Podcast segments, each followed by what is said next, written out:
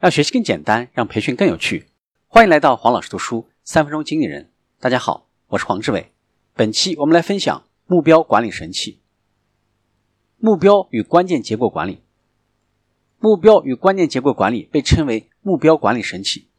由于简单高效，所以在许多企业都获得了很好的应用。它的英文名称是 Objective and Key Results，简称 OKR。目标是对组织追求的一种定性描述，它主要回答的问题就是我们想做什么。关键结果是一种定量的描述，用于衡量指定目标的达成情况。它主要回答的问题是我们该如何知道自己是否达成了目标的要求。目标与关键结果管理的六大好处：第一个，简单容易理解，增强了接受度和使用的意愿；第二个。提升了敏捷性和快速应对变化的能力。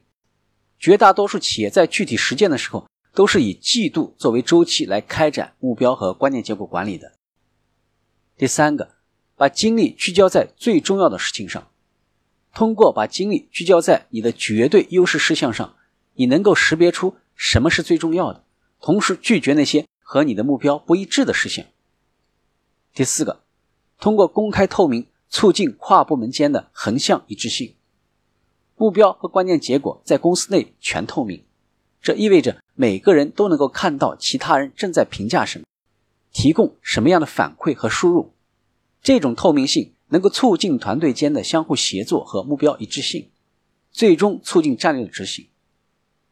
第五个，能够促进沟通并且提升敬业度，个人在目标和关键结果的选择上更有话语权了。